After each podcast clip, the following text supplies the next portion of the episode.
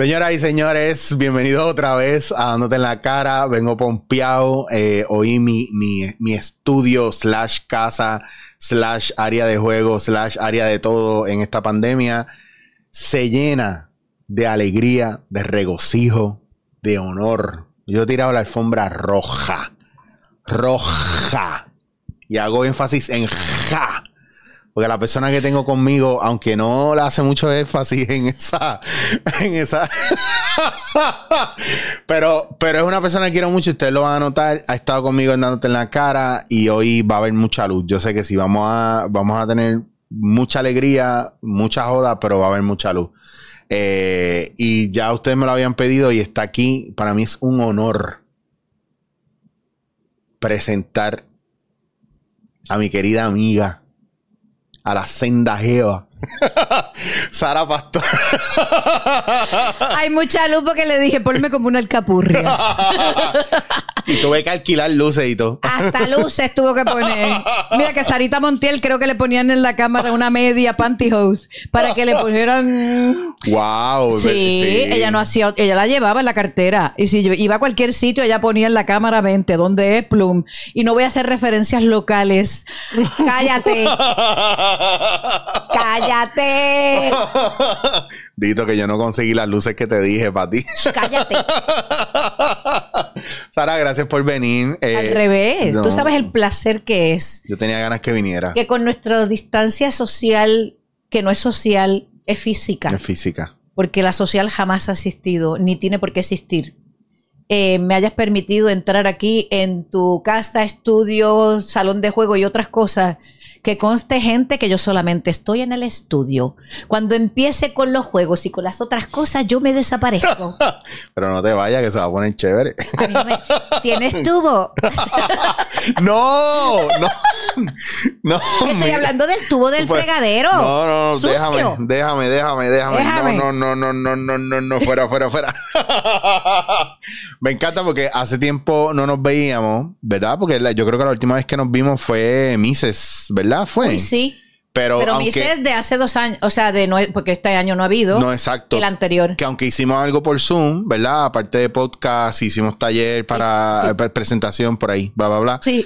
Pero, eh, pero no nos habíamos visto físicamente. Así físicamente y, y te has quedado en la mitad, pero la mitad que te has quedado está muy bien. Ya, mira, ya. La otra, la otra no te hacía falta. Ya me veo la punta sí. Para poder amarrarme los zapatos. Exactamente. Puedo respirar mejor. Exactamente. Y la verdad que luces muy bien, así que yo te felicito. Creo que es un gran logro lo que estás haciendo. Eh, que es parte de lo que, fíjate, de los cambios que ha habido que hacer eh, para enfrentar lo que lo que venga, que no sabemos pues, lo que es. Si tú supieras que yo sé, no sé, yo te había contado, ¿verdad? Que yo estoy haciendo mis estudios en psicoterapia gestáltica y me tocó trabajar eh, hace de un mes para acá introyectos, proyecciones, que es todas estas cosas que tú tienes, ejemplo, el introyecto que lo he hablado mucho acá, que son todas estas cosas que es una programación que tú tienes desde pequeño, porque porque tú estás en proceso de absorber y de aprender, y entonces la gente más importante en tu vida te empieza a dar cosas que son reglas, ideales, formas de pensar de la vida, sociedad, religión, etcétera. Todo.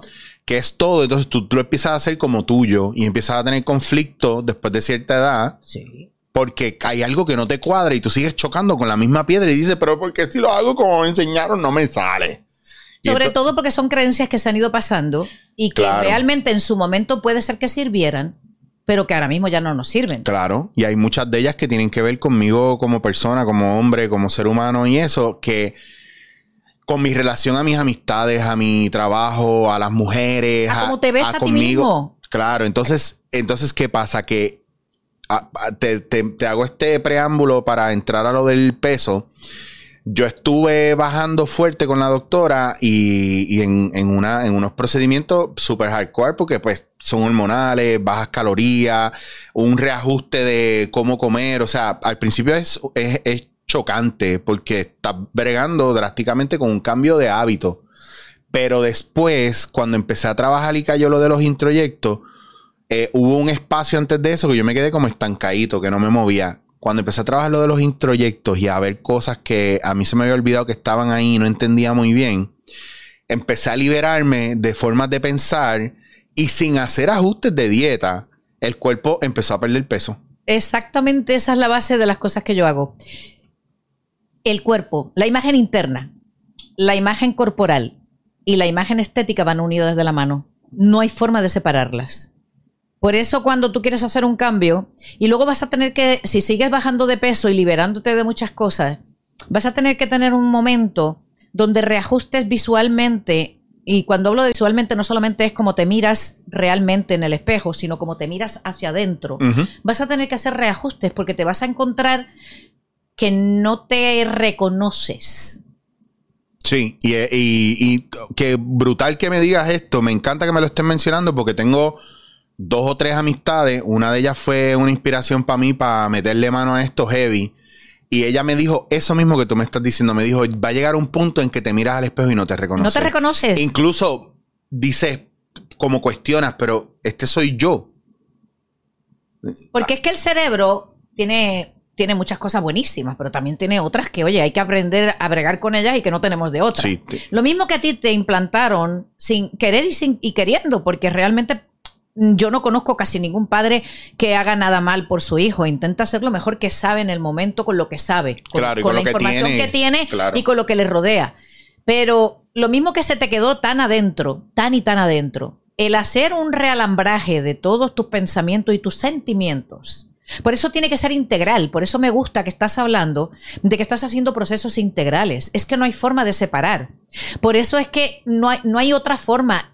Entonces el cuerpo grita, porque no, no entiende, es literal, y no entiende que lo que tú estás haciendo es dándole un cuerpo mucho más saludable, mucho más ágil, para que pueda seguir agilizando su pensamiento y poniendo su pensamiento en una situación donde pueda adaptarse a las cosas nuevas. Pero esto es un proceso, porque Sí, es como claro. una máquina que lleva un tiempo. No importa la, la edad que tengas, no que te esté llamando viejo, porque te lo llamaría directamente. Pero cuando llevas mucho tiempo con un alambraje, el volver otra vez a realambrar da trabajo y lo tienes que hacer de una forma consciente. Bueno, y yo se lo di- yo le digo a la gente en Arroyo Bichuela, si usted lleva 20, 30, 40 años haciendo lo mismo, en dos días usted no va a cambiarlo. No vas a pretenderlo. Usted puede estar consciente de eso y hacerlo menos, disminuir, eh, tener una respuesta más rápida, pero borrarlo no necesariamente viene de la noche a la mañana. Incluso No. puedes estar una vida completa, completa, manejándolo. Exacto, simplemente lo manejas bajo controles para que no, no te coja y sea el motor de tu vida o sea la persona entre comillas, porque nosotros funcionamos un poco como nosotros y nuestros personajes. y no estoy hablando de personajes dramáticos de que podemos hacer No, los actores, no, no. sino posiciones que tomamos, que hay veces que te toma, te toma control de la vida, que es cuando te empiezan a entrar todas estas dudas, todo esto, te empiezan a boicotear todo Claro. lo que quieres hacer. Pero fíjate qué interesante lo que has dicho, porque está muy de acuerdo con mi filosofía de vida y con lo que yo trabajo, porque no lo puedes separar y vas a tener que trabajar con tu parte interna, con tu parte física, con tu parte estética. Que estético no estoy hablando solamente de que te pongas una ropita que te quede mejor, te quede peor, que lo vas a tener que hacer porque la ropa te va a empezar a sobrar. Sí, me, me pasa ahora mismo. Y es importante que no, mientras puedas, mm, no inmediatamente, pero vayas cambiando el tallaje para que se ajuste a tu nueva figura. Porque también es un problema el dejar la ropa anterior. Tú tienes que buscar apoyos y ayudas para hacer un cambio. Sí, claro. Eso el es cambio importante. te tienes que apoyar. Tenemos, Sí. Necesitamos ayuda. Que mira, está brutal porque incluso hay gente que me pregunta, mira, pero ¿qué hiciste y cómo hiciste? Y yo le empiezo a, contar y le, le menciono tantas, tantos procesos y, y nada, sin haber arrancado en la dieta. Le dije, mira, pues yo fui primero a la doctora, me mandó a hacer pruebas, esto y lo otro, y rápido, pum, pero es que yo no tengo dinero. Pues no me preguntes lo que hice. Porque entonces está en la misma de todo el mundo. No, pero es una realidad, yo no tengo chavo, está bien. Pero es, pero es que está bien y yo entiendo esa parte, que hay gente que dice que no tiene dinero. Pero, pero yo les, les contesto para atrás, deja de beber una semana y vas a tener los chavos o a unos ajustes aquí y acá. Y sale. o simplemente, chévere, no tienes los chavos para ir a esa doctora, Vete a otro. vete a otro. Y busca, busca, busca, busca. ¿qué te está diciendo eso? Es que, es que yo, es que para mí, a mí, yo con las excusas, yo tengo un problema heavy. ¿Me entiendes? Porque, porque ya ha llegado a un punto donde a mí hay gente que me ha dicho, ah, pero es que tú puedes porque tres Ajá. puntos. Sí, porque tiene la ciencia. Y- tienes a Superman al lado. Sí, exacto, Ajá. porque, porque Ajá. la gente no, no está. Yo creo que la gente está esperando, y esto pasa mucho, y me pasaba mucho en España también, y ahí, ahí yo lo vi más claro. Cuando la gente te ve en la calle y te dice, ¿cómo está? Y tú dices, podría estar mejor. ¿Por qué? ¿Se te, se te murió alguien? No. ¿Le debes dinero al gobierno y te van a quitar la casa? No. ¿No, no desayunaste hoy? No. ¿Tienes trabajo? Sí. Pues no enti- ¿te ¿Tienes una enfermedad terminal? No. ¿Y, por, y qué, a qué tú me refieres? ¿Me entiendes lo que te digo? A Porque veces. es cultural. Exactamente. Nosotros aquí enseñamos a los niños a que sean exitosos, pero el éxito entonces lo ponemos una connotación negativa inmediatamente. Ajá. Queremos que la gente sea sincera, pero entonces lo atachamos enseguida de que egocéntrico, mira que come ñoña, mira Eh. que esto, mira que lo otro. Queremos que la gente tenga seguridad y se muestre seguro. Ah, pero eso es un come mierda, es un guillao. Por eso. No, pero, Pero eh, por aquí es arrogante. Por ejemplo, lo que tú haces, vamos a ponerte como, como improvisador, eres muy bueno. Sería ridículo que tú dijeras, no, no, realmente yo tan bueno no lo soy, yo realmente, yo no he dicho que seas completamente 360 perfecto, yo he dicho que eres muy bueno. Lo que pasa es que confundimos la excelencia con la exigencia. Ah, ahí está. Eso. Ay, qué bueno que entraste en ese tema porque me encanta. Entonces tú puedes reconocer, es lo que yo les digo, o sea, yo lo que hago lo hago muy bien, pero hay millones de cosas que no hago bien. Claro, yo les digo a todo el mundo, tú, yo no soy el mejor comediante, yo no soy el más cómico, yo no soy el mejor actor, pero no vengas a joder conmigo con la impro, que yo lo conozco arriba abajo, eso es lo mío y ahí no me puedes Y meter eso las es lo mejor que tú, y, es, y tú eres muy bueno. Es Y que me- tú no te y- tienes que comparar. O sea, yo nunca está. digo yo no soy la mejor coach. Yo no digo nunca eso porque me estaría comparando y compararme Claro. es horroroso. Le estaría dando un- una presencia a la otra persona que no tiene por qué, no tenemos que competir. Yo soy yo, con las, mis defectos y mis virtudes. Y yo me acepto como soy. Eso fue el primer trabajo que tuve que hacer. Ya. Pero entonces yo lo que no puedo hacer es estar siempre buscando cómo minimizarme.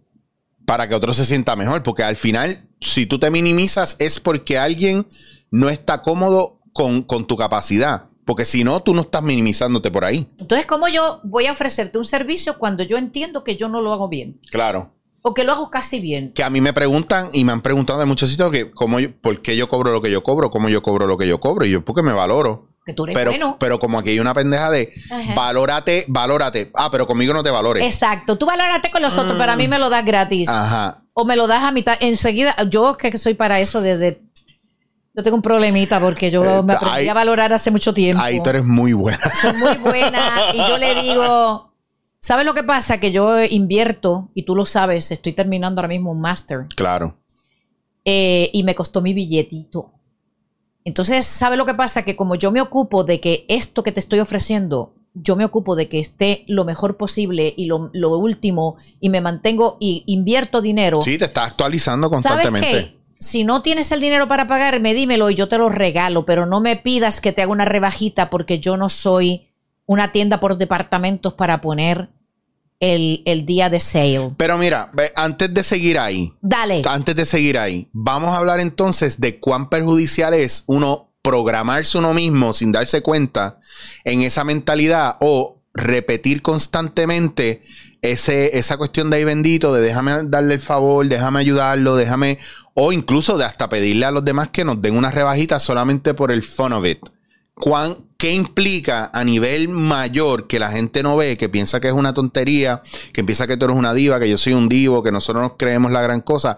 ¿Qué es lo que provoca eso? Porque yo siempre he entendido, esto me lo dijo un pana, el día que tú vendas tus talleres o, o como tallercitos o deja que la gente eh, hable de manera despectiva de tu trabajo, tú sabiendo que es muy buena, te va a pasar esto.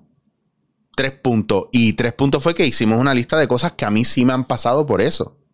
Esa cuestión de no cogerte en serio, esa cuestión de tú mismo empiezas a cuestionártelo y no te das cuenta que tú estás desmoralizándote y desmoralizando, quitándole valor al trabajo que tú, que tú eres bueno haciendo y no, y no te atreves a exigir más o exigir lo que tú vales Pero es que porque no ya te exigir. reprogramaste. Es que no es exigir, o sea, ¿me quieres explicar por qué el valor de uno es menor que el valor de una mercancía?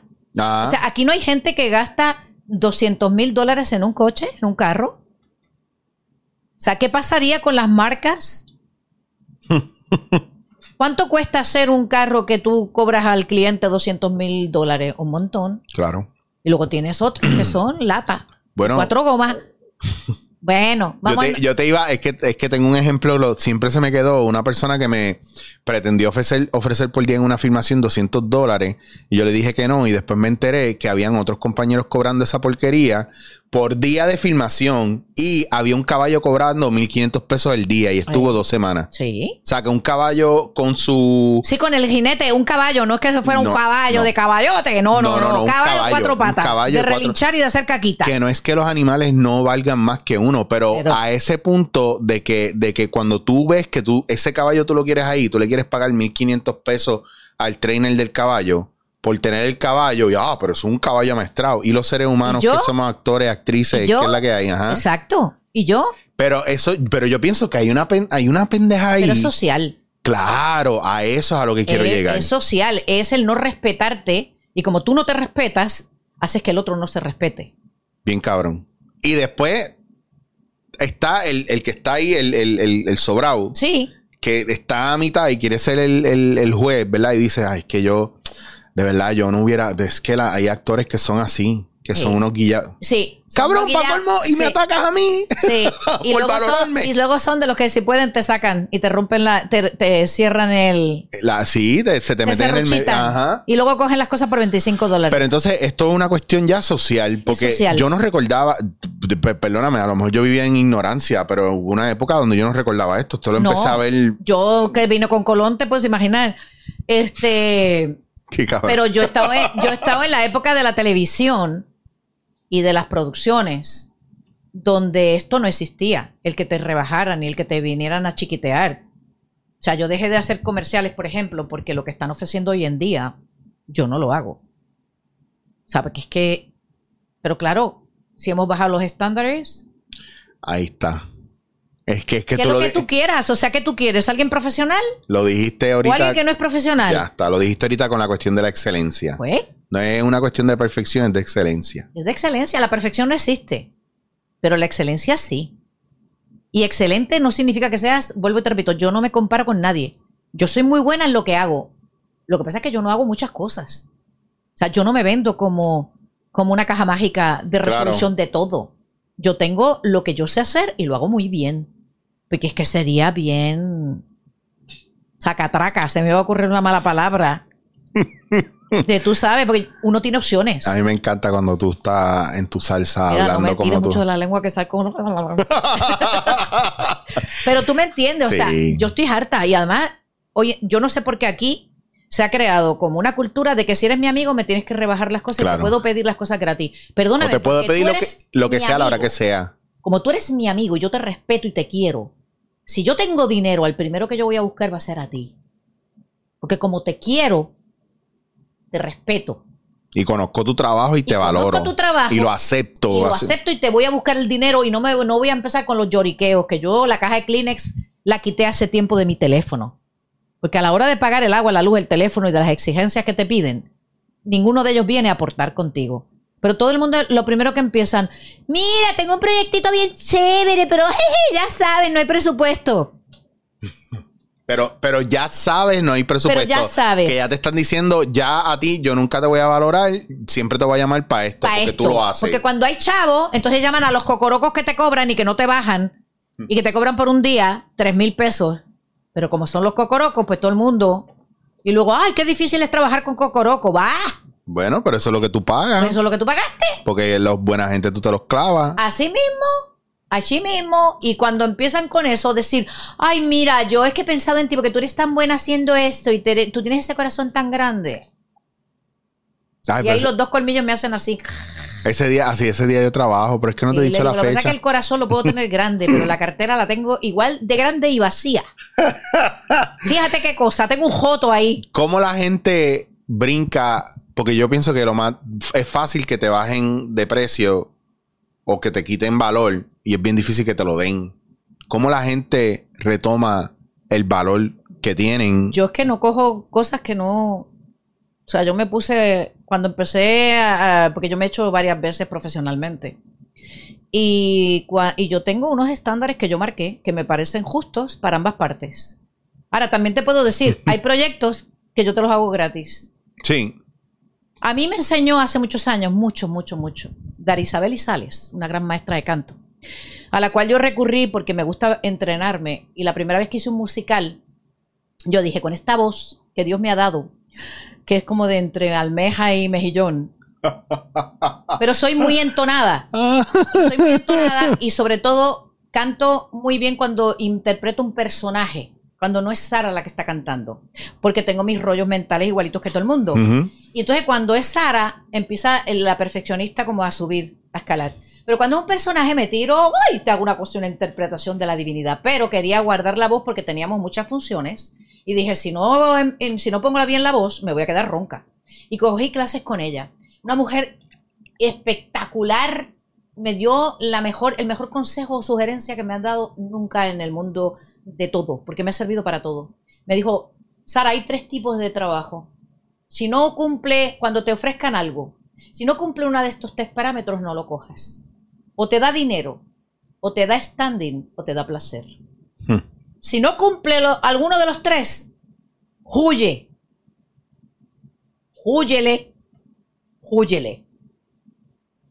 Hay trabajos que yo cojo por placer, por placer Sí. de trabajar con un compañero, por apoyarle en algo que creo, Claro. y que sé que no tiene dinero y yo le apoyo y no le cobro un centavo y Sí. le hago el doble de trabajo si hace falta. Pero cuando yo sé que tú pagas un Mercedes deportivo, no me vengas a decir que no tienes presupuesto para mí. Porque si no me da placer, no me da standing. Perdóname la risa, pero es que me acuerdo, me viene. Pero yo, tanto que te llaman. yo te, que dice, llaman y tú dices, es que yo ¿tú quieres visualizo. Y, y no, mira, y yo le explico a la gente que hay, habiendo, había dos o tres que me escribían y me decían, ah, siempre estás llorando. Mire, cabrón, no, lo que pasa es que esto lo paso yo y lo pasa todo el mundo. Y yo quiero que mis historias, ¿verdad? Sirvan también de ejemplo para que la gente vea que uno no, uno como artista no tiene la vida de flores, al contrario, ser artista es una mierda en este país. Porque Sí, no, la- no estamos valorados. no estamos, no valorados. estamos valorados, no se nos respeta en la industria. Nosotros podemos respetar y hacer nuestro trabajo y la gente sin conocernos quiere rápido atribuirnos cosas. Ujú. No, pero tú tienes que. No, pero tú eres artista y deberías esto. No, Bueno, tienes que hacer no- esto nos han otro. puesto la responsabilidad educativa de un país. Bien cabrón. Y, y O sea, no- nosotros tenemos la responsabilidad de educar al pueblo. Entonces, fíjate lo poco que nos respetan y nosotros hemos permitido también. sí, claro. Tú y Somos, yo no lo hacemos, pero sí, tenemos- pero estamos en un, gre- estamos en un, En un gremio que no se respeta. Exacto. que la gente en la calle, tú imagínate cualquiera de los actores de Hollywood, de Broadway, whatever, ponle el que tú quieras, ponte en tu cabeza uno de ellos. Y que alguien en una tienda te dijera, mira, búscale trabajo a este que dice los chistes bien chévere. ¿Tú te lo imaginas? Aquí te lo dicen a cada rato. Mm. Yo tengo una amiga que es bien presentada. Mira a ver si la pones en el show. O sea, mira lo que con- el concepto que tienen de lo que es un actor. Un presentado, una presentada, el típico graciosito que en las fiestas dice chistes. Que no se educa. Porque a mí, yo, yo he sabido gente que. que Chacho, es que ya no quiero empezar con esas porque Pues lo cambiamos. tengo una lista. Pero he tenido gente que me ha dicho random, este, mira, para que me des una oportunidad, porque en verdad, cho, yo sé que le puedo meter. Y yo, mira, yo, ¿sabes? yo sabía que yo le podía meter y a mi Ritmo Areta y Eric Balcour me dijeron, ¿tú le puedes meter? Y claro, yo puedo. Estudia. Estudia, Estudia y cuando te gradúes nos llama. claro. Nunca he trabajado con Raymond Arieta, que lo amo y lo adoro y ha sido mi, mi, mi, mi, o sea, uno de, de las personas que yo más he admirado y que he dicho, yo quiero llegar a algo así. Pero me ha entrevistado tres o cuatro veces en su programa, yo como artista. Pero claro. ¿Ves? Porque, porque el mundo da vuelta. ¿Y por qué? Y, y tú no tienes que enfogonarte porque te digan que no, al contrario. Yo le doy gracias a ellos que las veces que yo fui, me viraban para atrás y me decían, no, tú no estás ready, no, tú no estás ¿Estás ready. ready? Bajo las circunstancias que fueran. Pero porque tenían unos estándares. Claro. Ahora, si tú no tienes estándar y tú no educas a nadie a tener estándares, tú puedes hacer lo que te dé la gana y cobrar tú todo y dar 10 pesos para adelante. Ya está. Y te, y te lo van a chupar y te lo van a comer. Esa es la Pero pendeja. también nosotros tenemos una responsabilidad como actores de no tener, porque en cuanto tenemos algún compañero o alguna compañera que levanta la voz y que tiene mucha voz y que dice públicamente, mira, no, hasta aquí, esto es una falta de respeto, hasta aquí. Ah, mira que come ñoña, que se cree el ombligo del universo, que si la último refresco del... del de... Pero entonces no, no, tampoco nos apoyamos. A mí me han llamado a televisión en programas que se ha ido la actriz, por ejemplo, y, y, eh, me han llamado y yo lo primero que he hecho, un momentito, He llamado a la actriz. ¿Por qué te estás yendo? Porque si es una presión de, de tu dinero, de tus condiciones de trabajo, me lo dices porque yo no lo cojo. O sea, yo no lo cojo. Lo siento en el alma, pero mi ética y mi dignidad van por encima. Bien cabrón. Y ella, ellas lo saben. Que las veces que se han ido y me han dicho, no, Sara, me voy por otras cosas, estoy ya aburrida, llevo dos o tres años en el show, de verdad que quiero hacer otras cosas, pero no tiene nada que ver, yo te agradezco la llamada. Yo las he llamado. Y yo no he cogido, no he dado una contestación hasta que yo no he estado segura de que la persona se estaba yendo porque quería y no por hacer una presión de dinero. Sí, por las, por las razones que son. Por las que tienen que ser. Sí, claro. ¿Pero por qué? Porque yo respeto. ¿Pero sabes por qué yo respeto? Porque yo me respeto. Tú sabes que en estos días yo estaba hablando con alguien que me decía, y, y es esta pendeja de, ah, diablo, mano, es que a veces yo no entiendo porque, porque tú no eres más exitoso y porque tú no estás más pegado si tú eres muy bueno. Y yo digo, wow, wow, espérate. Pero es que exitoso yo soy. Yo le he viajado al mundo completo y yo he ido a sitios donde yo nunca pensé que iba a ir a dar talleres y aprender, etcétera, etcétera. Yo estaba en Japón, Perú, Colombia, México, España, Italia. Ninguno de estos cabrones aquí ha salido. pero es que es el, mo- el modelo ¿y de éxito la- que tú quieres. Pero porque yo tengo que tener el modelo de éxito de cualquiera de los raperos. Yo Ya no me está. puedo, o sea, porque yo tengo que tener 200 mil followers en, en Instagram. Y lo otro, y lo otro. ¿Por qué yo no tengo tanto movimiento en redes? Porque yo no soy un borrachón, porque yo no soy un drogadicto, porque yo no le doy a mi mujer, porque yo no he chocado contra una pared borracho, porque yo no tengo un chisme. Tú sabes que a mí es que la vida, como ya, ya imagínate desde Colón para acá el tiempo que llevo. Qué cabrón. Hubo cuando había revistas de esas que había de los artistas. La mía es TV Guía. Yo había muchas, yo no voy a decir de cuál. Eh, y yo estaba bien pegada en aquel momento en televisión, bien pegada con Sí. programas que tenían mucha difusión. Y una vez se sienta un periodista conmigo y me dice, ay Sara, pero es que tú no eres vendible.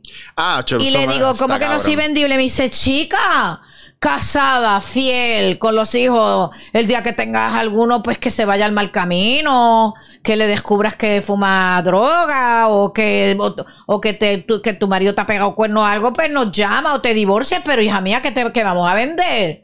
Que eres felizmente casada. Y yo me quedé como ¿Qué? que dije, pero fíjate, me hizo un favor Claro. me quitó una presión que a veces te ponen, lo Claro. mismo que te lo dicen a ti, me lo dicen Claro. a mí. Ay, con tantas cosas que tú has hecho, porque tú no tienes más presencia en las redes. Pues ¿por qué no? Porque mi modelo de éxito que yo tengo, que es el mío, el que, el que a mí me hace sentirme en éxito, no es el de tuyo, ni el tuyo, ni el tuyo, es el mío. Y el mío, yo soy una mujer que me considero súper exitosa. ¿Sabes por qué? Porque soy feliz. No soy siempre alegre porque me pasan cosas tristes y lloro, Pero eres feliz. pero soy feliz. Que no es lo mismo. Y me siento satisfecha. Ya Y está. mientras yo me sienta satisfecha, realizada, y encima de eso haya decidido hace muchos años ser feliz, me importa el modelo de éxito que me quieran poner, porque soy libre. Y estamos viviendo bajo, bajo una imagen de éxito que es Ficticia. ficticia, generada por los medios, por redes Irreal. sociales, que no es alcanzable, que las luchas que se están haciendo están hasta mal dirigidas, porque están peleando con los gentes que no son. Que no son. Mira ahora mismo todos los influencers. Yo no digo que todos. No, pero la Estoy gran hablando mayoría. de la gran mayoría.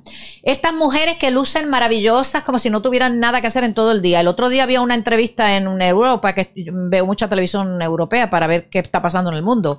Tiene 17 personas detrás de ella. Ella lo que hace es levantarse por las mañanas, ir al baño, me imagino, y, enseguida la recoge el asistente, el otro, el maquillista, esto, todo. Ella no piensa, ella sonríe. Entonces la mayoría de ellas te dan una vida que no es real. No es nada de real. Ahora empieza, claro, cuando se divorcian estas parejas maravillosas, que todos son retratos, ellos con los abdominales, que aquello no es una tableta de chocolate, aquello es la fábrica de chocolate. Ellas todas maravillosas, con criando niños, dando el seno así, con esa piel y con esa cosa y ese glow. Y luego cuando se divorcian empiezan a salir todos los trapos sucios de toda la vida que hay detrás. Qué heavy. Mira, mi amor, mi vida es mi vida. Mi vida es real. Yo no necesito followers. Yo necesito gente con quien compartir. Yo necesito gente con quien conectar, Claro. con quien sentir, con quien vivir. Yo no necesito followers. Y eso te trae también en parte a la, a la profesión que tú tienes fuera de lo que es las artes escénicas, porque tú eres coach. Sí. Y te ha obligado a, o sea, te ha obligado no, te lleva en el camino de conectar y ayudar a la gente a conectar con ellos mismos también. Con ellos mismos, porque te das cuenta que no hay otra cosa más valiosa que el ser humano. ¿Tú te crees que yo me voy a perder mi tiempo? Porque es que no. ¿Hay alguien que lo quiera hacer? Oye, bien por ti. Y si tú has conseguido que te paguen por sacarte fotos, good for you. No, eh, y aquí en Puerto Rico, ¿verdad? Con mucho respeto a las influencers que no pueden vivir así con 17 personas siguiéndolas, pues unas pobretonas. Pero aún así, como quiera, tienen esa cuestión de estar conectado todo el día. Y yo me, y yo me he visto en medio de esa presión. Y he visto agencias que meten ese tipo de presión Sí. para pagarte el dinerito que sea. Lo que Y digo, sea. Claro. Pero tú vi- ve- vive, es que tú estás vendiendo tu vida. Porque al final tú empiezas así con cierta cosa, pero luego al final tienes que enseñar, no tienes más que las Kardashian. O sea, ¿qué les falta? ¿Hacerse una endoscopia de qué? Porque se han hecho todo. Se han depilado la cosa, se han mirado las hemorroides en público. O sea, ¿qué les falta? O sea, porque es que llega un momento que cómo haces contenido. O sea, ¿cómo tú llenas de contenido 24 horas al día? A mí lo que me sorprende es cómo hay gente que está 24 horas al día viendo ese contenido. Bueno, eso ya... eh, eso- Cada uno llena su vacío con lo que quiere. Yo lo lleno con cosas que me nutran, no cosas que me llenen. Pero tú sabes, ¿cómo tú puedes decir que estás emocionalmente envuelta con una pareja sacándote fotos cada cinco minutos y poniendo post? Yo- Oye, pues tienen que tener un talento, pero yo cuando se me va la cabeza y voy al mambo, de verdad que lo último que se me ocurre es coger el celular para nada. Yo tengo una amiga que me peleó una vez y desde ese entonces hace tiempo no le hablo, a mitad de pandemia, de que yo estaba cabrón, que yo no sabía lo que le estaba pasando a ella. Y yo digo, pero es que tú no me has dicho. Ah, pero no lo has visto en mis redes. ¿Y Porque yo lo tengo que ver en tus redes y tú no me llamas, me escribes. ¿Quién te dijo a ti que yo quiero estar conectado a redes todo el día? Aparte, hay, hay un área que es tuya. Y esto es gente, esto es gente adulta. Sí, sí, ya lo ¿Me sé. entiendes? no Que están en un viaje, cabrón. Son más brutos con ese aspecto. pero emocionalmente le tienen unos vacíos. O sea, tú no publicas, tú no ves las redes sociales. Yo a veces me pongo y me muero de. Para mí es un stand-up. Cuando lanzan los mensajes a terceros, que yo no sé, el tercero no sé si lo leerá. Pero sí, pues tú no has visto. Esto es para fulana, tú te comes las sobras que yo dejé. Y yo digo, ay, Virgen Santa. O sea, la fulana leerá que es para ella y los demás porque tenemos que saber que dejó sobras. Nena, tú hubieras comido todo. Y no, y no hubieras no hubieras dejado ni el envoltorio. wow. Es que está brutal. Eh, eh, O sea, está- hemos convertido, entonces todos somos ahora influencers. A mí me cuestionan, a mí me han escrito que porque yo no pongo más de mi vida privada, pues porque es privada. no? ¿Qué parte de vida privada? Y mira que yo hago, como yo decía, con cuando tenía el podcast, que yo tenía mío, que ahora lo voy, voy a, a traer otro con otro enfoque Sí, que está ahí en unos cambios bien en chéveres. unos cambios bien chéveres. Y yo hago un striptease emocional, porque lo que yo no hago es quedarme cuando to- toco un tema, es como tú. Mira, yo paso también problemas, yo paso las mismas dudas, las mismas cosas, y te estoy enseñando qué herramientas yo utilizo para que tú las puedas Claro. utilizar. Si te van bien, qué bueno. Si te van mal, pues buscamos otras. Que no en eso yo no te doy una vida fake. Pero de ahí a que yo tenga que explicarle a la gente cuando fui al ginecólogo, cuando fui a esto, ay, aquí con mi maridito. Y tú dices, pero ¿cómo puedes estar con tu maridito de verdad, con tu maridito? O con quien te dé la gana y estar embollado mirándole a los ojos, dando este cambio de energía, que es cuando tú miras a alguien que estás enamorado o alguien que te apetece escuchar como un amigo. Claro. ¿Cómo tú puedes estar poniendo post? Sea, a mí que me lo expliquen. ¿Por qué si estamos tan conectados en redes, ya no estamos tan conectados a nivel personal? ¿Cuánta gente te aguanta una mirada a los ojos? No, ninguna, porque yo hago talleres hasta, lo he, hasta por Zoom yo he hecho eso. Y es como incomodísimo para todo el mundo. Incomodísimo. Yo estoy loco por subir a un teatro solamente para conectar con mis compañeros en escena. Y mirarte a los ojos, Ya como está. hacemos nosotros. Ya está. Y, y abrir tu corazón y tus sentimientos Y que salga lo con que- la generosidad que tiene el teatro Ahí está. y la actuación. Eso. Y decirle, ¿sabes qué? Aquí estoy. ¿Qué quieres que bailemos? Que, que mucha gente no lo entiende y hay, hay gente nueva que quiere ir tan pared. rápido. Una pared. Y actuar No con ellos es como darte con una pared. Tú sabes que hace dos semanas yo estuve, estuve en una filmación de una película y estuve hablando con Junior de esto. Porque obviamente habían diferentes, ¿verdad? Sí, actores y actrices de diferentes edades. O sea, Y con, con diferencia de experiencia, De vamos a poner así. sí. Porque hay niños que Son De- monstruos. Y yo noto mucho, por ejemplo, en los jóvenes de hoy en día, esta cuestión de yo actúo distanciándome de la gente y del personaje y cambiando todo, pero de una manera no creíble, no natural, no real. Sin embargo, nosotros que llevamos estudio y muchos años, somos de que el personaje se manifiesta a través de nosotros. Es la generosidad. Ya está, es como tú dejas, le permites control, ¿verdad? Al Y personaje a, compañero. a- a vivir ahí. ¿me y a tu compañero. Que se Claro. refleje en ti. Eso es lo que hace una actuación creíble. Cuando tú te entregas sin juicio, dejas que el, que el personaje hable a través de tu respiración, de tus sentimientos, de tu voz, de tu cuerpo, y permites que el compañero entre también. Claro. Porque- Que eso está, eso está ahora mismo en peligro por esta cuestión de, ¿verdad? De tomarse todo, ¿verdad? Tan Ay, sí. la censura esta que hay, incluso dentro del mismo medio, y la razón por la cual valida más todavía el hecho de lo que estamos diciendo, que no respetan eh, el arte, ¿verdad? Del actor, el comediante, el, el trabajador, ¿verdad? De las artes escénicas, de la interpretación, porque como hay tanta gente que no es profesional y que su trabajo es una mierda, Intrusión. y que, y que lo, y, y que lo dicen como que self-entitled, yo puedo hacer, si tú lo puedes hacer, yo lo puedo hacer. Sea, ¿tú te imaginas que Y- tú pienses por ver películas de leyes y decirle a alguien, no paga un abogado? Sí, eso- Hacho, si yo tengo un flow que yo llego allí, me pongo un traje apretado, una corbata, y yo llego allí le tiro el código civil al, al fiscal y le digo, su señoría, no al lugar. ¿Pero por qué? No sé, puñeta, porque lo escuché en la televisión.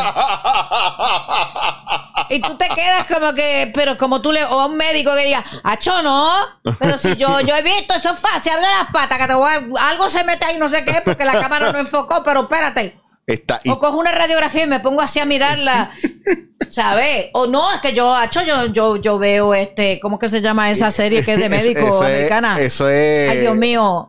Ah, bueno. Grey's Anatomy. Ese, ese era el que estaba buscando. Acho, yo me, Grey's flow, me pones a mí un scrub y yo tengo un flow en sala de emergencia que te mueres. Pero ¿y qué nos pasa a nosotros en ese aspecto? ¿Qué, qué, qué qué- ¿Por qué nos creemos? que hemos qué querido quere- ser tan naturales y con tan y no te digo yo que nos vayamos al otro extremo porque yo no creo en divas tampoco No. o sea en la diva de antes de que tú le debías de levantar somos trabajadores Claro. y profesionales y desde el momento que tú no respetas tu profesión la chavas Que eso es en general, eso no es solamente nosotros en nuestro gremio como actores, whatever. No. Es que muchas cosas en el Desde coaching, en la música, bueno, los coaching, ni maqui- te cuento o sea hoy en día hay gente ay es que yo soy bien bueno yo qué sé limpiándome los dientes ay pero yo soy coach de limpieza de dientes.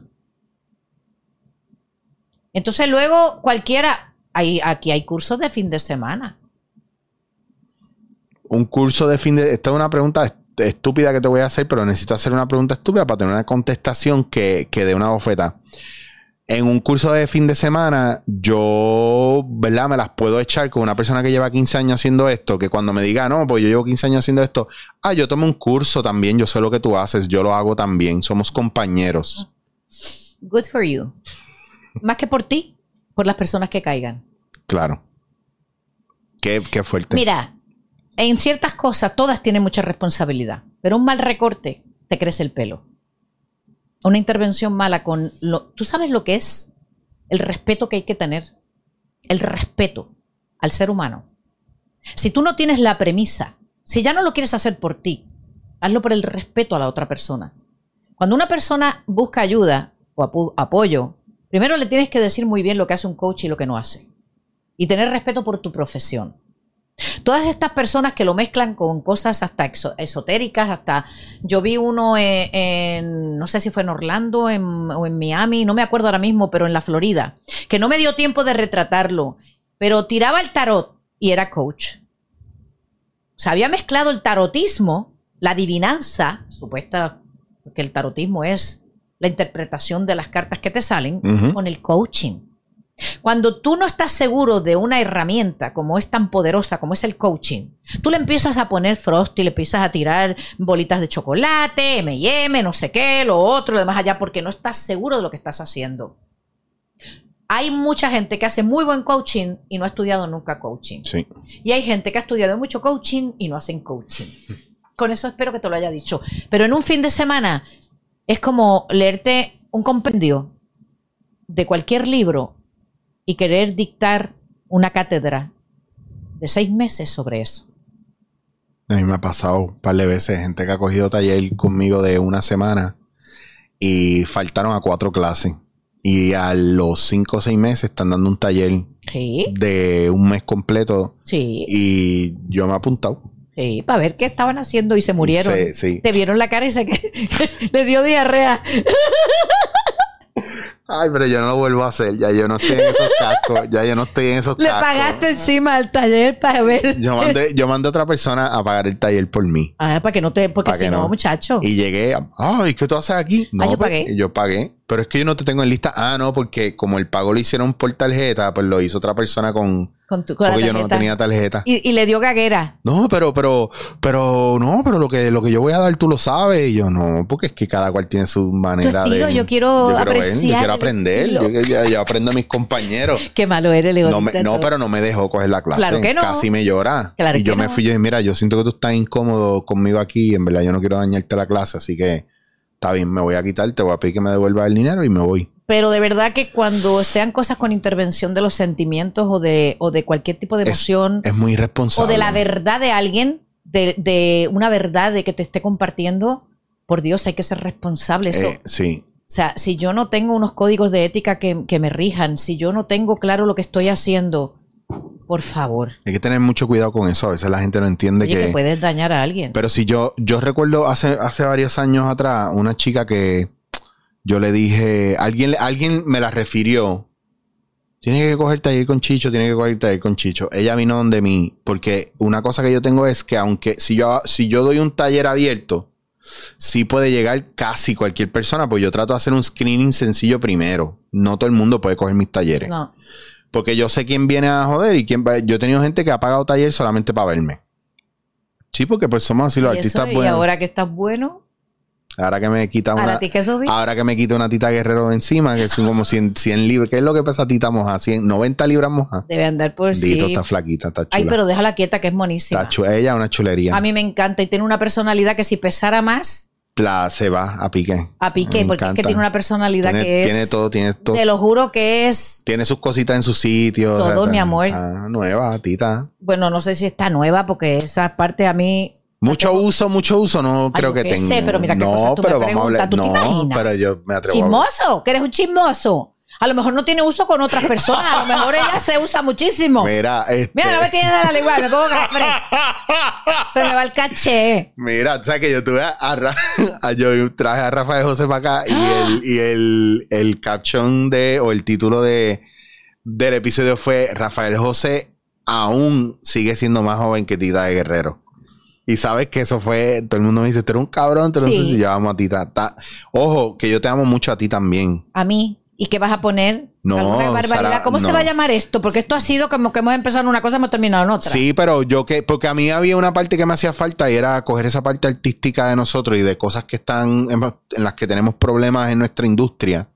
Porque mucha gente sí me ha escrito a mí con esta cuestión de, ah, yo- cuando yo escucho o leo, leo los mensajes, eh, que la gente me empieza a contar cosas de su vida, yo empiezo a identificar, ok, pues yo quisiera hablar de este tema, ¿con quién hablo de esto? Y a veces se queda en el aire Sí. hasta que viene la persona idónea. Y por eso yo te digo, yo no, yo no planifico nada. A lo mejor hay un punto que quiera hablar contigo que voy a entrar ya mismo a él, porque me importa porque tú trabajas el coaching. Pero tú y yo nunca habíamos hablado desde el punto de vista de, De la industria profesional, no, profesional. De la industria. Y la industria tiene que hacer cambios y tiene que empezar a reconocer. Claro. Es como si cualquiera te pusiera la iluminación o el sonido. O, y nosotros somos igual, somos una pieza de un equipo de trabajo. Pues esto, tú puedes tener, tú puedes tener una lámpara brutal, pero sin, sin una bombilla buena, hay toda, no todas las bombillas funcionan igual para todas las lámparas. Yo he visto, yo mismo soy, le pongo una bombilla a una lámpara y digo, es que esa bombilla no me No gusta, ese color como que no, sí, le, no va. le va. Es no, no, estas de halógeno, whatever, no. eh. Y que hay que ser, hay que respetar al profesional. No podemos seguir minimizando a la gente.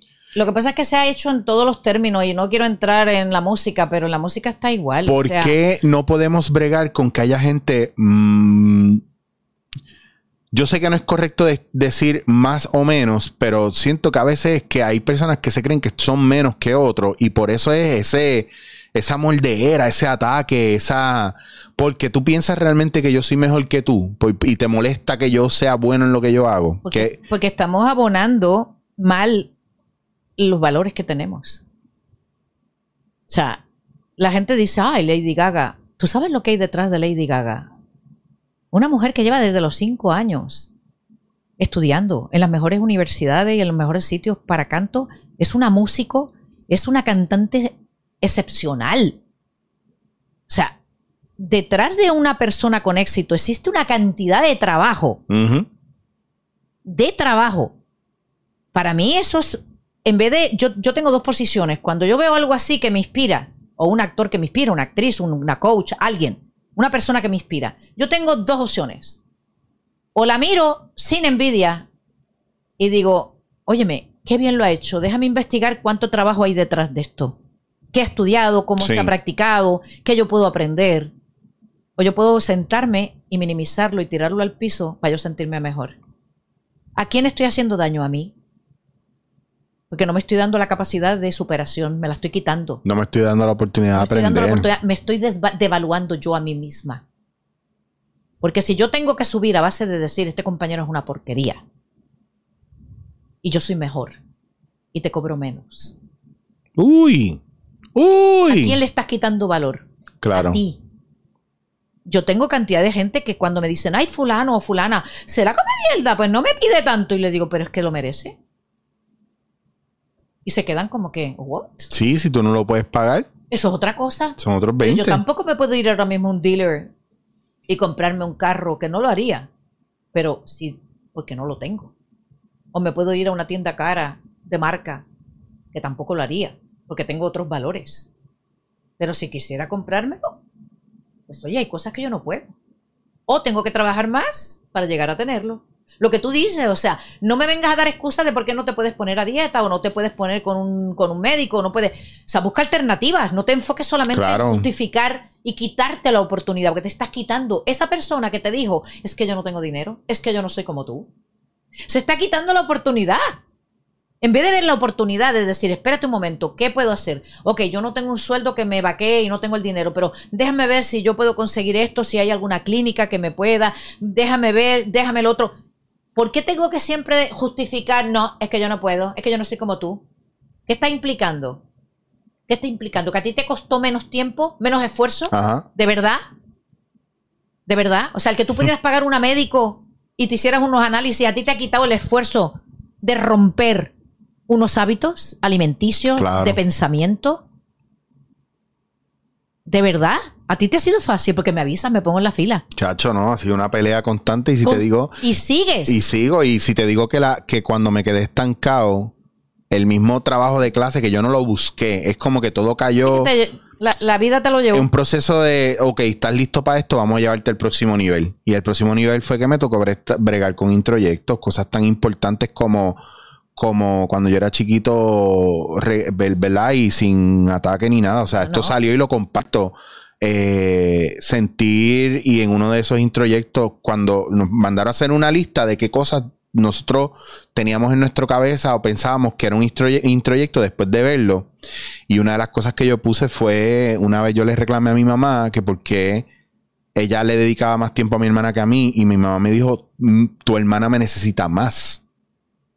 Y eso, cuando alguien, o sea, eres secundario esta persona me necesita más que tú, tú no me necesitas. Y yo no entendía que era, o porque yo era súper autosuficiente, mi hermana no tiene problemas mentales ni nada, ni físico. Y de repente yo sentía un vacío y un gap que yo no entendía. Y eso fue un introyecto que se, que se quedó de, no, no, tranquilo, yo no soy tan importante. Y el yo no soy tan importante, ¿verdad? Te lleva a muchas cosas y yo tuve que empezar a trabajar eso también. Claro, porque te, pero ¿quién se quitó el valor? Tú mismo. Claro. Por una mala interpretación de eh, un comentario. Exactamente. Porque seguro que tu mamá Jamás, jamás. Es que ese es el punto, pero Te lo digo yo como madre. Pues ese es el y ese todos los hijos no son iguales. Exacto, por eso es que yo entiendo ahora, ¿verdad? Y lo y lo sigo trabajando, pero y eso fue un ejemplo básico por encima de una lista de cosas que yo puse. Y después de esa clase y después que me, que, me tocaron unos botones y me abrí y solté y todo, a las dos semanas ya yo había bajado 10 libras más. Es que, la- sin modificar dieta. es que las emociones dejan huella en el cuerpo. Por eso yo le digo a la gente que ese proceso de somatización también es parte de, de la obesidad o de la pérdida de peso y que no es solamente comer lechuga todos los días. Exacto. Pero es que, ¿qué te dije comenzando? La imagen interna, la imagen corporal Claro. y la imagen estética van de la manito. Y eso es bien importante y, y tú, y tú trabajas eso también con la gente. Pero o tú lo trabajas todo, que es lo que estás haciendo, claro. en diferentes modalidades, la que te venga bien. O no hay güey, José. O sea, no hay forma. Por eso tú coges a la gente. Hay un estilista. Muy bien, tienen su, tienen su, su razón de existir, ¿ok? Claro. Son profesionales y yo los respeto un montón.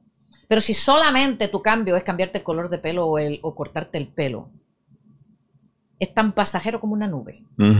Te va a dar un chute de alegría y de emoción, de ay, qué bello me quedó. Todo el mundo te va a decir, ay, qué bello, qué bello, qué bello. Algunos te dirán qué bello y te dirán, te cortaste el pelo o te cambiaste el color. Ay, no sé, y hacen eso, pero, pero si tú estás feliz.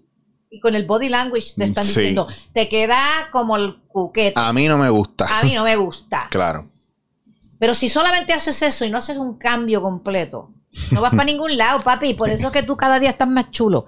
Porque reflejas el trabajo interno que estás haciendo. Me hicieron, me hicieron evaluación estos días de allá de la escuela. ¿Y Y, me, me dijeron en nada, me dijeron eso, me dijeron, estoy pompeado porque me dijeron, yo estoy, yo soy el, yo soy el único que está a distancia y que de verdad no tiene break de estar allá. Hay otros que están por, por a distancia, pero están cuidándose de la pandemia. Pero a ellos se les pide una presencia ahí. Y pues yo hubo un momento que me sentí incómodo porque hicieron un comentario de que recuerden que esto, este, este máster, ¿verdad? Esto, esta certificación de tres años tiene que tener un 50% presencial. Chachi, yo me estoy volviendo loco porque yo quiero estar allá, yo quiero estar con mis compañeros, yo quiero seguir haciendo el trabajo, los trabajos en grupo, pero ahí, Sí, porque ahí te nutres. Y una de las cosas que, que me dice, ¿verdad? La, la tutora me dice, eh, yo, que no, obvi- obviamente le preocupó eso, yo le dije, mira, es que piensa que yo siento que yo tengo las manos atadas y yo soy Tito, resuélvelo todo. Y yo no he podido resolver el hecho de que no estoy allá. Y ella me dice, y le digo, porque me da mucho miedo perder algo que me está ayudando mucho y que yo estoy trabajando y me, y estoy, me siento muy conectado y apasionado. Y me dice que ella lo más que nota es que sabe que, que yo estoy haciendo trabajo. Él lo estás haciendo, no estás Estoy- hablando no, de él. No, no, estoy haciendo trabajo. Y es que se te nota, se te nota en tu mirada, se te nota en la piel, se te nota no solamente Me en el peso. Me gusta mucho. Estoy viendo el ser real que eres tú.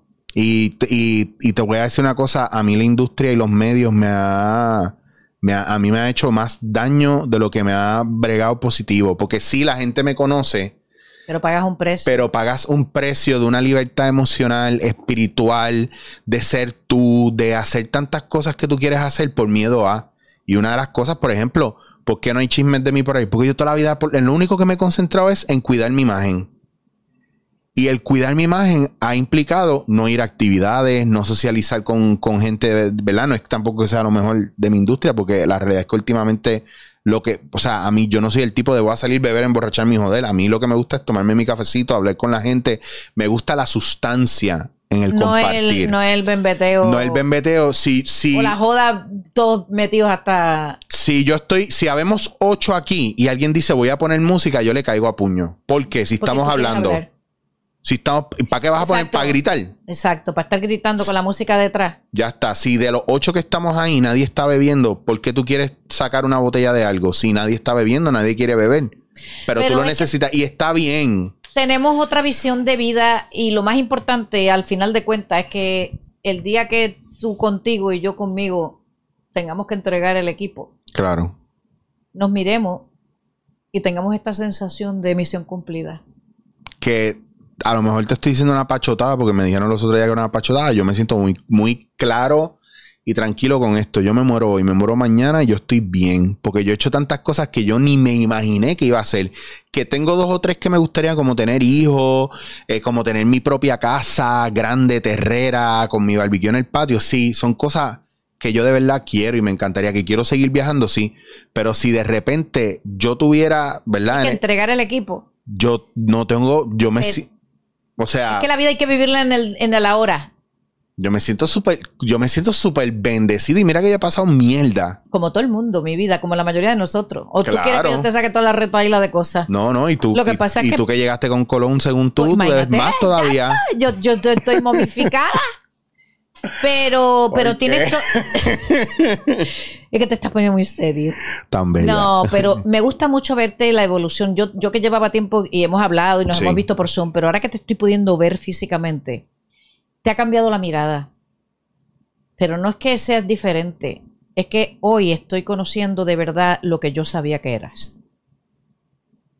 Me vas a matar aquí. No voy a, déjame no, no, no voy a. Yo, para gracias a Dios, tengo la bendición que me la dio Dios. Ahí sí que yo no, no me entrené. De mirar a la gente y mirarla más allá del ojito. Estamos ahí. Estamos ahí porque eso es una parte que yo uso mucho y más con lo de la impro. Lo que pasa es que tienes que aceptarla porque no es Claro. fácil. Y nos lleva un tiempo aceptarlo. Claro. Y no son dones, ahora no vayan a pensar que es que No, yo no, la lotería ni nada por el estilo. No, hay una. Son otro tipo de dones. que Sí, hay una cosa, hay algo más allá, te lo digo porque a mí me pasa, por ejemplo, con, con- con mis compañeros, me pasa en escena, me pasa también cuando yo hago mi trabajo con personajes, o sea, atreverme a tocar cosas mías para que ese personaje o que, o que el personaje que se parece tanto a mí se manifieste y yo tenga que estar tratando de distanciarme de él, ya no... ¿Sabes por qué? Porque lo que tú eres es perfecto. Lo que tú eres. Ya está. ¿Cómo? Yo no digo que eh, es, es lo que tiene que ser. Y no hay nada, nada que tengas que ocultar. ¿Cómo, ¿Cómo podemos ayudar a que la gente hoy en día vaya a esa raíz y a esa verdad de ellos sin, sin, y empiecen a liberarse del miedo a? Para que han metido mucho miedo y han hecho muy buen trabajo. Han hecho muy buen trabajo. Porque tú, una persona, si la, si la acostumbras a decidir desde el miedo, no decide. Claro, es que ese es el, ese es el eh, puñeta, es que ese es el problema, que todas las decisiones que tomamos son basadas en miedo. El miedo. Y entonces, ¿qué pasa con el miedo? Que, que haces un garete. Claro. No, no tienes o sea, no tienes una secuencia de decisiones. Cuando tú estás seguro de lo que Sí. estás decidiendo, tú llevas uno, y pero también exiges cosas. Claro. Entonces, somos el, el ejemplo perfecto de la manipulación. Tú tienes un montón de gente que decide desde el miedo y que no sabe lo que decidir. Y le vas cambiando, le vas cambiando, le vas cambiando. Y- Vuélvele loca una ratita. Es un experimento. Y no es que me esté llamando ratita, pero No, no, claro, claro. un experimento conductual. Tú conviertes al animalito en un loco. Es un loco. Porque le estás cambiando constantemente las cosas, le estás cambiando constantemente las cosas. Y esto está malo, y esto está malo, y esto está malo. Y si le empiezas en una cajita de Skinner, le empiezas a dar elect- eh, electricidad en todo lo que toca, se muere, se suicida. La, la ratita se suicida, porque ¿para qué va a vivir cogiendo cantazos de todo lo que hace? No sabe si va para la derecha, si para la izquierda. No sabe si, si toca el botón y come, y si toca el otro botón y le da una descarga eléctrica. Sabes que se muere. Hay que empezar a decidir desde la libertad con responsabilidad. Claro. Y el problema es que más que el, más que tener miedo es lo que está haciendo la gente por el miedo. Que es fatal. Pues yo no, Horrible. por ejemplo, yo no le tengo miedo al virus y a la pandemia, le tengo miedo más a la gente y su desinformación y las acciones que están tomado, tomando basado en el miedo que les ha provocado la desinformación. Unos se van a un extremo y otros a otro. Ajá. Y entonces estamos haciendo un desastre de, ma- de- de manejo de la pandemia. Un desastre. O sea, a nadie se le ha ocurrido, porque no es políticamente bonito, que esto se soluciona con una responsabilidad personal. Claro. Sí, es, es responsabilidad personal. Pero eh, la madre del que diga eso, los Eh, votos, Bueno, es que yo saqué un saqué podcast el, eh, dos fines de semana pasado y les dije que el problema de los turistas es en gran parte nuestra propia responsabilidad Pero- porque usted no le puede exigir a nadie lo que usted mismo no da. pero no solamente eso, querido. ¿Por qué el turista está aquí haciendo el garete? Porque no hay consecuencias. Ajá, ya está. Exacto, claro. Perdóname un momentito, ¿por qué tú no vas a Estados Unidos y a un policía le sacas el dedo malo? Dale, hazlo. ¿Me tienes miedo a las consecuencias? ¿Por qué tú no llegas a Rusia que están al que no se pone mascarilla? No le preguntan, sacan una porra y le, le hartan a bofetás. A bofetás. Y nadie se queja. ¿Ves? Te, te lo buscaste. Nadie dice, ah, estás violando mis derechos. No, te lo buscaste. Está en la norma ahora mismo. Entonces, no me. El que, el que vengan todas esas personas que tienen todo el derecho a ponerse snus si le da la gana, pero nos están poniendo en riesgo a la población. Entonces, a mí me exiges que yo tenga problemas económicos por no tener mi negocio abierto, que he tenido que cerrar dos negocios. A mí tú me exiges que yo me quede en mi casa. A mí tú me exiges una serie de cosas. Y a mí no me importa si vienen esnúas y le enseñan el mondongo a quien les dé la gana, porque es su cuerpo y hacen con él el que le da la fucking gana, perdón por el francés. Pero no me vengas a decir a mí que tú no le puedes exigir unas normas de salud. Esto no tiene nada que ver con moral. Me importa si sacan la teta y se la forran a todo el mundo allí. Ese es su cuerpo y hace lo que le da la gana. Pero me están exponiendo a mí y a mi gente, a mi gente, a los que tienen que servirles los tragos, la comida, hacerle la cama y atenderlos por un... O sea, ¿qué tienen ellos? ¿Que, tienen un salvaconducto? ¿Que no tienen que ponerse mascarilla? ¿No tienen que respetar las órdenes? ¿Por qué a mí me pones una multa si, a las 3 de la mañana voy para mi casa porque he estado de fiesta y porque ellos están en el condado, en Isla Verde, en donde quiera, cagándonos el país? Literal. Sí, yo lo sé, por eso te lo estoy diciendo así, porque ¿qué, quieres que te diga? Regándonos, cagándonos el país. O sea, ¿por qué yo me valoro tan poco? Volvemos otra vez a lo mismo. ¿Por qué yo me valoro tan poco que por 25 pesos me cagan el país? ¿Por qué yo no me valoro? Pero no el gobierno. ¿Por qué no me indigno yo? ¿Por qué no te indignas tú? ¿Por qué no nos indignamos todos? Porque ellos se sientan welcome. ¿Qué hace la gente? Grabarlos para ponerlos en las redes sociales. Somos todos partícipes, todos, del deterioro de este país, porque somos la mayoría silente. Porque no es mi problema, es del gobierno. ¿Really? ¿Really? O sea, ¿tú estás pretendiendo que haya un policía en cada esquina? ¿Para velarnos a todos nosotros? Yo me acuerdo cuando yo me criaba con antes de Colón y, y, el sistema político que teníamos no era el mejor definitivamente, pero te voy a decir algo. La sociedad completa velaba por la otra parte de la sociedad. Claro.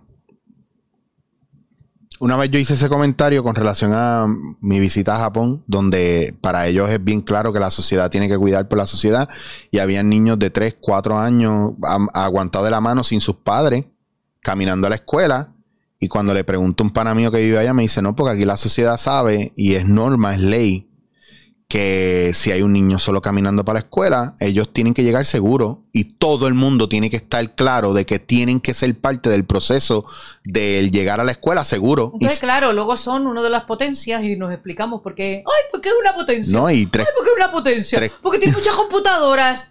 Porque tienen un sentido social que hemos perdido. Y me dijeron, pues si te gusta tanto Japón, vete para allá. Vete para Japón. Ay, mire, cabrón. Pues gracias, muy amable. Pues, ahí, pues, pues, entonces, si te gusta tanto, ¿verdad? Estados Unidos, múdate a Estados Unidos. Y si no te gusta Puerto Rico, deja que lo sigan cagando entonces. Pero perdóname, es que Estados Unidos, mm, ellos allí no la cagan. Porque hay No, no, pero es que vamos nosotros allá y lo primero que hacemos es seguir las leyes. Seguir las leyes y las normas. Digo, hay el grupo que se ha ido porlando que con los full track le han dañado el patio a todo el mundo, pero son otros 20 pero Esos son otros 20. Siempre hay en todos los países. Ahí pero estoy hablando de en general. Eh, pero somos responsables todos de aguantar esas claro. Y ya te digo, no tiene nada que ver con la moral. Que le enseñen la teta y el fondillo a quien le dé la gana y lo Claro. Y hagan lo que quieran mientras sigan unas normas de seguridad. Punto. Y te pregunto, dentro de todo esto de lo que hemos hablado hoy, a mí me encanta porque es que, es que te digo, hay mucho tema para nosotros, porque es un estudio más de cómo funciona la gente a nivel, ¿verdad? Social, mental, psicológico, emocional.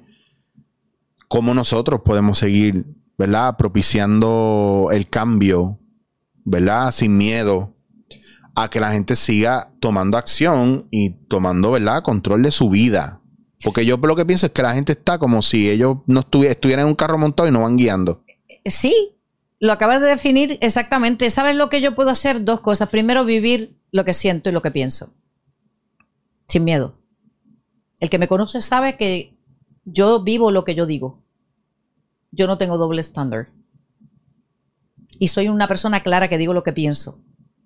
Y lo defiendo. Y segundo, estar dispuesto a tender una mano al que te la pida. Claro. Pero de verdad, con condiciones. O sea, tú no ayudas por ayudar. Tú ayudas pero exiges. Y no exigencias, pero sí exiges compromiso. Yo voy a estar siempre dispuesto a dar una mano en los momentos que haga falta, a quien haga falta, pero no por el... Pero por te el tienes que poner las pilas. Pero te tienes que poner las pilas. Yo te doy un tiempo. Si tú no, sabes que ni pagando. Que es una de las cosas que más llama la atención a mucho de, de la gente que me conoce mi, mi, mi desarrollo profesional. O sea, yo porque me pagues, yo no te voy a aguantar que tú hagas lo que tú quieras. Yo respeto mucho mi profesión. Yo he devuelto dinero tres veces por eso. Y tú lo devuelves y le Eh. digo, mira, sabes que tú no necesitas este tipo de coaching que yo hago. Yo creo que tú necesitas otro tipo de profesional. Una vez a uno le dije, ¿sabes lo que pasa? Que yo no soy tu amiga, yo soy tu coach. Y tú lo que estás buscando es una amiga. Y yo no cobro por ser amigo. Así que como en este momento no estoy buscando amistades nuevas, ¿sabes qué? Toma tu dinero. Me encanta. Me Sí, encanta. Es pero es que es una realidad. pero es que me encanta porque es directo y yo. O sea, por yo cobrar una sesión, yo te voy a aguantar que tú no, no tengas compromiso, estés dos meses diciéndome, no, quedamos en hacer esto, pero no lo hice. Pero, pero te puedo apoyar en algo. Ay, no, no tenía ganas.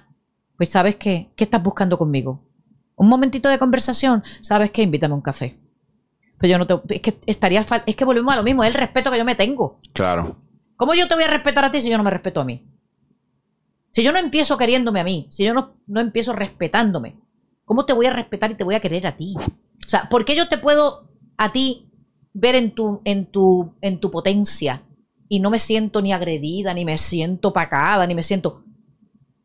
Porque yo estoy segura de quién yo soy. Claro. Entonces, yo no me pongo a competir contigo a ver quién tiene más followers, ni tiene más esto, ni que, ah, yo no voy a hablar con él porque es que el podcast de él va a tener más que yo. ¿What? ¿What? Yo te he preguntado a ti cosas técnicas, me las has contestado. En ningún momento se te ha pasado por la cabeza decir, ah, no, que se chave, que me pague, tú sabes, porque yo soy profesional en esto. Sí, eh, te- estamos, tenemos una cuestión, ¿verdad? En plan moral o social o mental o espiritual. Tenemos un menjunje, un crical en la cabeza, perdonando la Pero ¿por qué expresión. no lo han hecho? Porque cómo tú manipulas a alguien, cómo tú la manejas Bueno, para pero esto, la pero esto es ingeniería social. Claro. Full. Lo que Pero pasa es que como la gente más fácil es el síndrome de la servilleta en el piso, si no la miro, no la tengo que recoger. Pues si no lo miro, no toca hacer nada. El problema está como tú y como yo, que hemos virado a la servilleta, la hemos recogido. Y si no, nos las ponen en la cara, porque eso es lo otro. Qué, Tenemos qué una- jodienda. Qué jodienda. A veces yo no, yo no te voy a negar que a veces yo he mirado para el lado para no recoger la servilleta y de repente la servilleta hago así, no la veo, ¿eh? y la servilleta aquí. Mira, yo ahora mismo estoy terminando un proceso de introspección que yo los hago de vez en cuando. De Y de ahí viene el, el que he cerrado casi muchas cosas de la etapa profesional de mi vida. Pero arrancamos mucho así en en enero a cerrar y a, a No, soltar. no, yo he cerrado como tú, o sea, toda la semana es una cosa bella. Pero no porque me haya dejado y me haya quitado y haya tirado la toalla. no, no, no. No, no tiene nada que ver. Es que estoy en un momento de introspección. Si tú supieras la cantidad de inseguridades que se me habían instaurado, que no me da ninguna vergüenza decirlo. No, no, no, para nada. ¿Qué Por eso me encanta. Es que la gente tiene que entender que ninguno de nosotros está sin inseguridades y sin problemas. Que la gente se. Al contrario. Pero, ¿Sabes la diferencia? Que yo los enfrento y los reconozco. Claro. Y no es que vaya por la calle diciendo, hola, soy Sara Pastor y tengo inseguridades. Eso tampoco. Pero no le tengo ni, porque no me devalúo yo como ser. No me quito valor porque tenga inseguridades o porque cometa errores. Entonces, como no le tengo miedo, porque no decido desde el miedo y porque estoy desde mi libertad, yo no tengo ningún problema. Ahora vengo con algo nuevo dentro de nada, de cuando pueda, pero primero hice una parada Claro. y empecé a mirar para. Contigo. y a limpiar la casa, muchacho. Hay gente que en la pandemia ha limpiado, ni te cuento, tienen esos apartamentos bellos, pueden terminar en mi casa, pues yo no lo he hecho. Porque yo me he dedicado a limpiar mi apartamento aquí Claro. y sobre todo, mira, aquí. Que no puedes meter muebles nuevos si no sacas los viejos. Y entonces yo no me voy a quedar agarrada a los muebles viejos porque, ay, tan bonitos. No, mi vida. Estos muebles ya no sirven para la próxima etapa. ¿Sabes qué? Next. Ya está. Eso es bien importante. Esta pandemia a mí me ha dado eso. Sí. Esa oportunidad de, de, de- de soltar cosas que de verdad no debía, no podía, no quería hacer. Y hacer ese proceso, o sea, el poder, el poder cogerme un jueves, que tú sabes que son seis horas de diferencia en España, sí. y yo poder... a mí que me levanto a las 4 de la mañana para poder estar en las cosas de allí. Ay, cuando me tocan laboratorios que son a las 10 de la mañana ya. Thank you. Pues quítale 5 horas o seis horas, dependiendo de... Mientras todos duermen, nosotros ahí. Nosotros ahí, y me dicen, ¿y por qué tú comentas en las redes sociales a las 4 de la mañana? Pues será porque estoy despierta, pero ¿tienes insomnio? No, querido. No, yo estoy trabajando. Ninguna, estoy trabajando. Eh, de que la gente, como ellos no saben, hay, hay gente que como no sabe lo que es eso, es como que... Y luego ahí, ¿y, y por qué tú esto? ¿Por qué, por qué, por qué tú cobras? Dice, pues ya, porque acabo de pagar una deuda de 15 mil billetes que tengo en las costillas. Fíjate qué cosa. Yo me acuerdo de todos los días que yo no dormía y yo no comía porque estaba fajado jodiéndome siguiendo mis sueños. Y educándome y desarrollándome. Y el día que la gente me cuestiona y me pregunta, yo digo, no, yo por menos de eso ya no lo voy a hacer. Claro que no, prefiero, ya te digo, regalártelo. Si te lo mereces, te lo regalo, pero no me vengas a baratear porque yo no soy un especial. Sara, tú trabajas también con eso, con ayudar a la gente a trabajar, ¿verdad? Su imagen. Yo los acompaño a que descubran, mira, la imagen mm, tiene que ver mucho más que, que lo que te pones. La imagen no es tan importante como tener estilo. El estilo es lo que, lo que emana de lo que te hablé, de la imagen interna, la imagen eh, corporal y la, y la estética. Son tres cosas, pero la estética va más allá de, de, la gente no piense que es darte cremitas y cosas estéticas. Es todo un conjunto de cosas que tienen que estar alineadas. La mayoría de la gente, por ejemplo, que tiene cargos eh, públicos, eh, vamos a decir los políticos, la mayoría de ellos mm, les hacen una imagen externa, acomodada. Y los que sabemos, te das cuenta inmediatamente de que no te llegan al pueblo porque hay un impasse, hay un gap entre lo que la verdad, los valores que tiene ese ser humano dentro y esta imagen impuesta. Y ya no te hablo cuando te hacen solamente la imagen estética, y te disfrazan y tú no te sientes y no te hallas. Porque hay una cosa malentendida de que el político tiene que ser como una especie de, de Ken o una Barbie. Y los visten y los maquillan y los arreglan para dar una imagen de un estereotipo. Claro, para porque es para engañar, porque a la larga es para engañar. Cuando, eh, y cuando digo engañar, y cuando digo engañar es, es como eh, hay un factor, ¿verdad? Bien importante que tú como ser humano, ¿verdad? Yo, si yo voy bien vestido, ya tú piensas que yo soy un profesional. Punto. Sí. Hasta que abro la boca. Hasta que abro la boca y, hay una cosa que no te suena, que no rima, que hace como que... Eh, eh, eh, y no tiene nada que ver con si, con si habla elocuente o no habla elocuente. Tiene que ver con la proyección de tu imagen real. Claro. El ser real versus el ser ideal. Ah, y ahí, es que yo trabajo todo eso, pero no solamente, digo, ojalá ahí vinieran políticos, yo no tengo problema. Ahora los iba a cobrar, nada de intercambio. Por favor. Eh, pero cualquier persona que quiera de verdad, eh, sobre todo a nivel de tener tu, marca, cuando quieres hacer tu marca, todos los CEOs de las compañías en realidad son eh, los embajadores de una marca. No se dan cuenta, pero todo el que trabaja en una fábrica de refrescos es parte de la marca. Entonces, cuando, sobre todo las personas que tienen más exposición, no hay, no hay un, un alineamiento de lo que son ellos internamente con la imagen corporativa, se vuelven el 8. Y trabajo con eso. Y ahora en esta etapa nueva tuya, ¿te vas a dedicar más a eso? O que, y, ¿Y qué ha pasado, por ejemplo? Con el trabajo que estabas haciendo lo de Miss Universe. Que, eso es parte de. ¿Verdad? O sea, yo no las entreno, yo no hago pasarela con ellas ni nada. No, claro. Grandes profesionales. Claro. Madre que yo me metiera ahí. Sería una irresponsable. Bueno, me preocuparía más si te metieras ahí y se dieran cuenta de que no vale la pena tener a ninguna de esas muchachas al lado de tu belleza. Ay, por favor, Dios mío. Yo lo que, lo que las, las llevo es a que sean ellas, por eso hemos sacado tres reinas tan diferentes. No tenemos molde de galletitas. Mm. No tenemos una reina que tú digas, esa es de Puerto Rico. ¿Por qué? Porque es así, así, así, así, como otros países que no voy a decir el nombre. He dicho el nombre yo.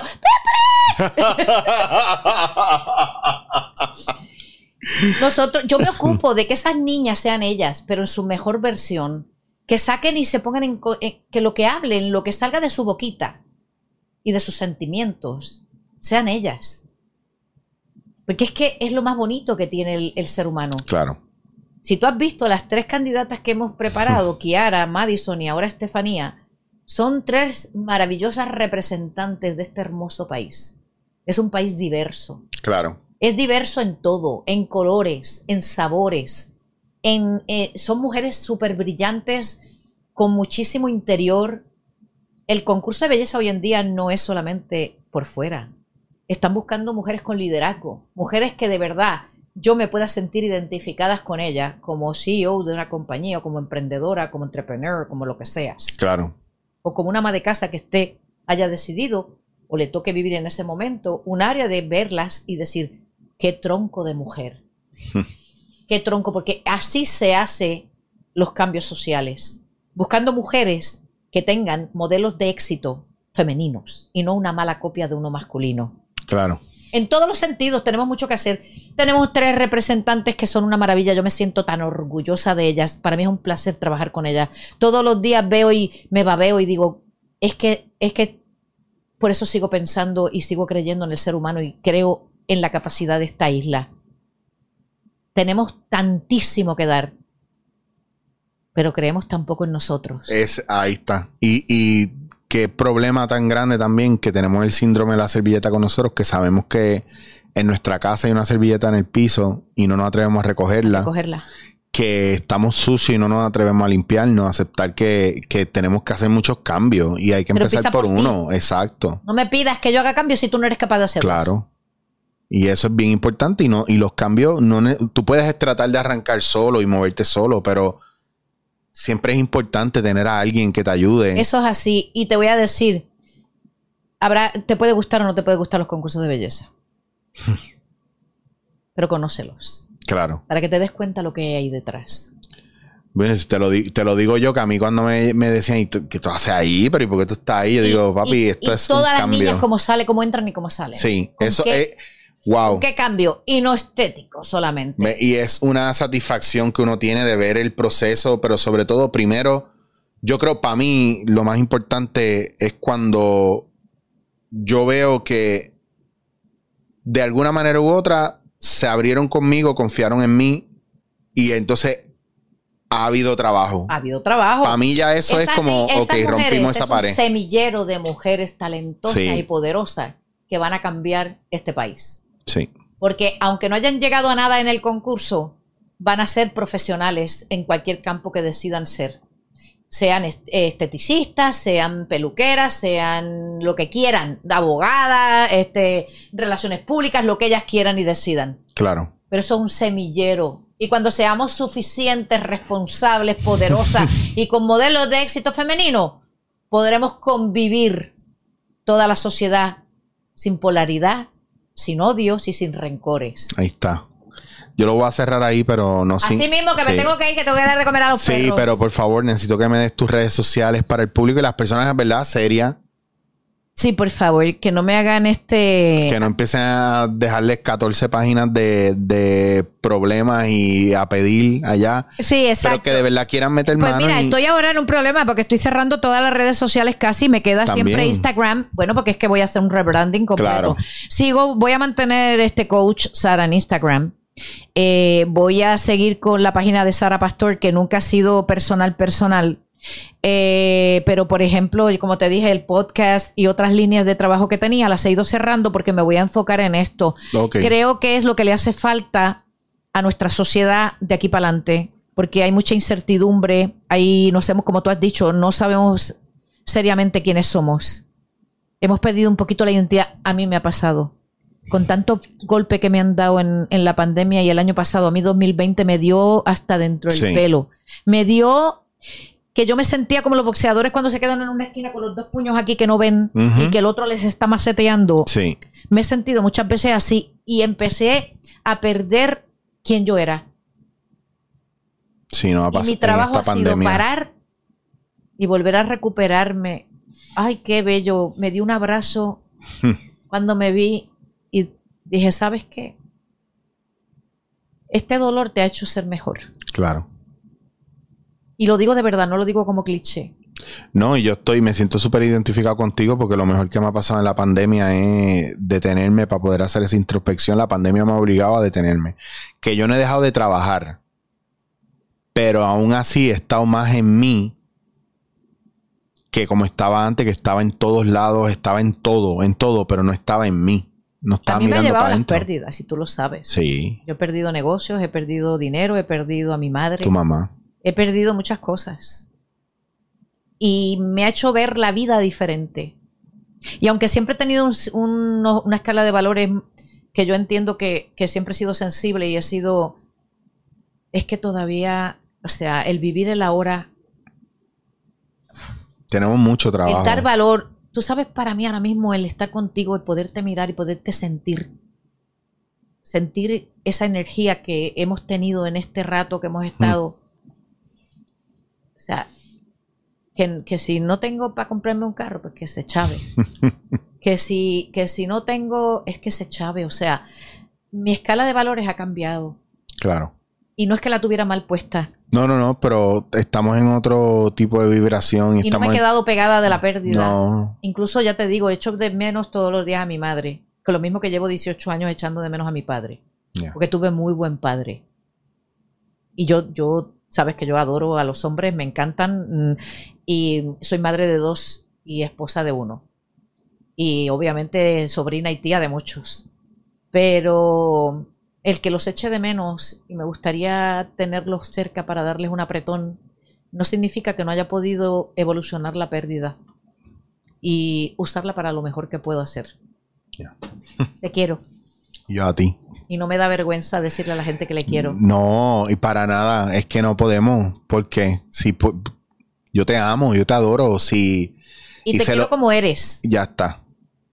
Y no te pongo exigencia ni te pongo ni te pongo parámetros, ni quiero hacerte a, lo que yo quiero. Te quiero como eres, porque eres valioso. Y porque en esto que hemos hecho hoy, los mejores que hemos salido de ganancia hemos sido tú y yo. Tú sabes. Yo no voy a decir más nada, porque si no lo jodo. Mira que sacó el tubo. ¡No!